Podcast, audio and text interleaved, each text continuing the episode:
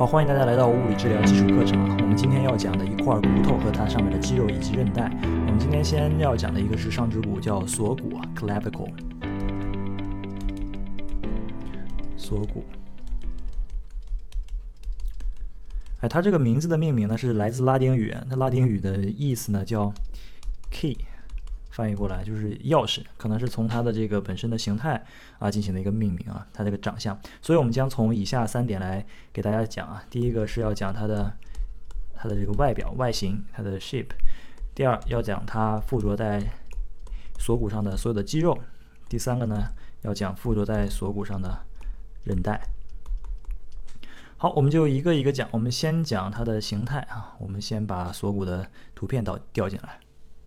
好，这就是我们锁骨的一个图片啊。我们可以从图片上看出，锁骨是呈一个 S 型的一个状态。然后在锁骨上有两个比较典型的骨性标志啊，一个是我们的端，叫 end 端，分别形成了两个关节。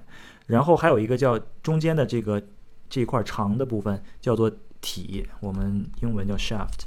也可以叫干，但是在锁骨上，因为它中间没有那个骨髓腔，所以我们翻译的时候跟跟平常的翻译是不一样的，所以叫体。所以我们就会有两端一体。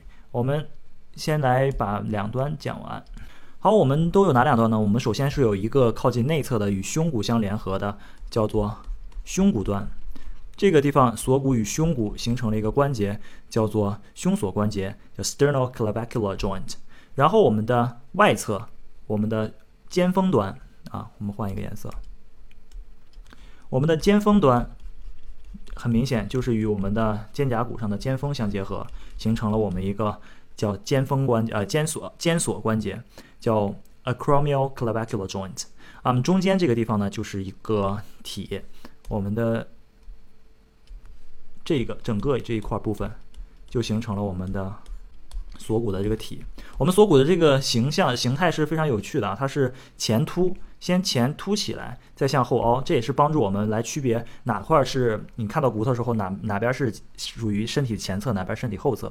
一个锁骨一般是先向前凸，再向后凹的一个形态，好，这就是我们对于锁骨的一个形态的简单介绍。我们稍微提一下，就是我们在临床中对于锁骨的一个常见的表现，就是锁骨经常会在受到上肢受到外力损伤、外力冲击的时候，会造成锁骨的一个骨折。那么骨折常出现的部位呢，是在我们中段三分之一处，差不多这个位置。为什么呢？是因为我们这个锁骨是承接我们上肢和中轴骨的一个连接骨头，所以当上肢呃承受了很大的重量，比如说你摔倒的时候用手。不知道浮到了地上，那么上肢传递的整个的力量是通过锁骨来啊缓冲到我们中轴上面的。那这样的话，在这个传递的能量的过程中，锁骨承受了很大的重量。而在我们锁骨这个呃中段三分之一的地方呢，正好是我们前凸后凹出现的这个呃转变的一个位置。那么这个地方就会形成一个非常的脆弱的点，就 weak point。那这个地方就会没法承受很大的重量啊，很大的外力的这个冲击，嗯。导致我们这个部位会出现很严重的，呃，经常会出现我们的骨折。嗯，有数据显示，差不多是百分之八十的锁骨骨折会出现在我们的中段三分之一处啊。好，这一部分就是我们先讲的形态。好，我们说完了锁骨的形态之后呢，我们接下来讲呃锁骨上的肌肉。我们一说到肌肉的话，就要想到两个东西，一个叫起点和止点，对吧？我们的起点叫 region，我们的止点叫 insertion，对吧？那么起自锁骨上分别有三块肌肉，那么止止于锁骨上呢有一块肌肉。好，我们分别有哪三块肌肉起自我们锁骨呢？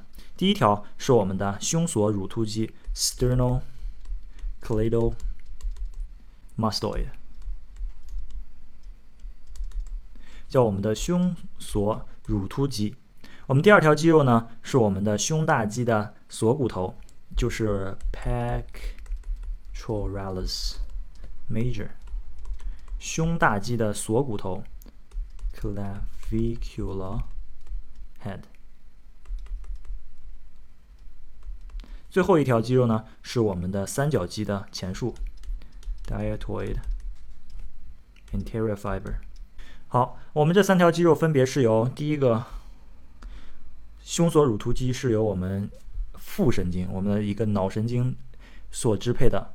第二条，我们的 pectoralis major，我们看知道我们上期讲臂丛的时候，我们讲到了 pectoralis major 的呃锁骨头是由我们的外胸外侧神经 lateral pectoral 所支配的。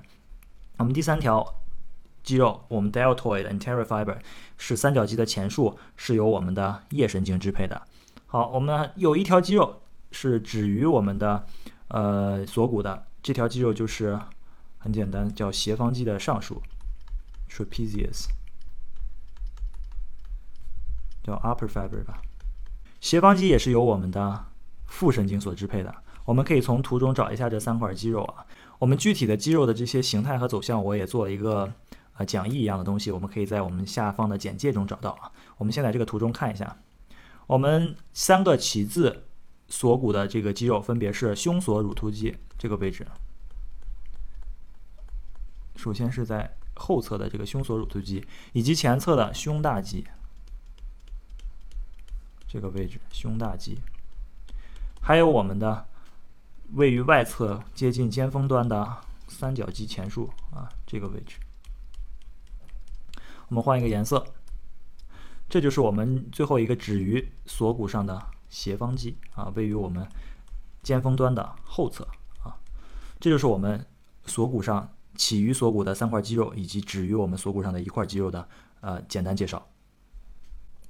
好，讲完了肌肉之后呢，我们最后来讲一下起自锁骨上的韧带啊。我们在锁骨上的话，有两条韧带连接连接在我们的锁骨上，分别是位于我们胸骨端的一条韧带叫肋锁韧带 （costal clavicular ligament），以及我们靠外侧位于我们肩峰端与我们肩胛骨的这个喙突那个位置相结合的韧带叫会锁韧带。Coracoclavicular ligament。然后呢，我们的会所韧带还分为有两个组成部分。第一个部分是位于前侧的斜方韧带 （trapezoid ligament），以及位于后侧的一条韧带叫锥状韧带，共同组成了我们的会所韧带。我们锥状韧带叫 coinoid ligament。好，还是一样的，我们的具体的韧带的走形呢，可以在我们的讲义中找到，在下方的简介中你可以看到它的。呃，整个的图片啊，我们现在在这张图片中看一下它的连接部分啊，来找一下我们的这两个韧带。好，我们先来看一下我们的类锁韧带 （costal clavicular ligament），它位于我们的胸骨端这个位置。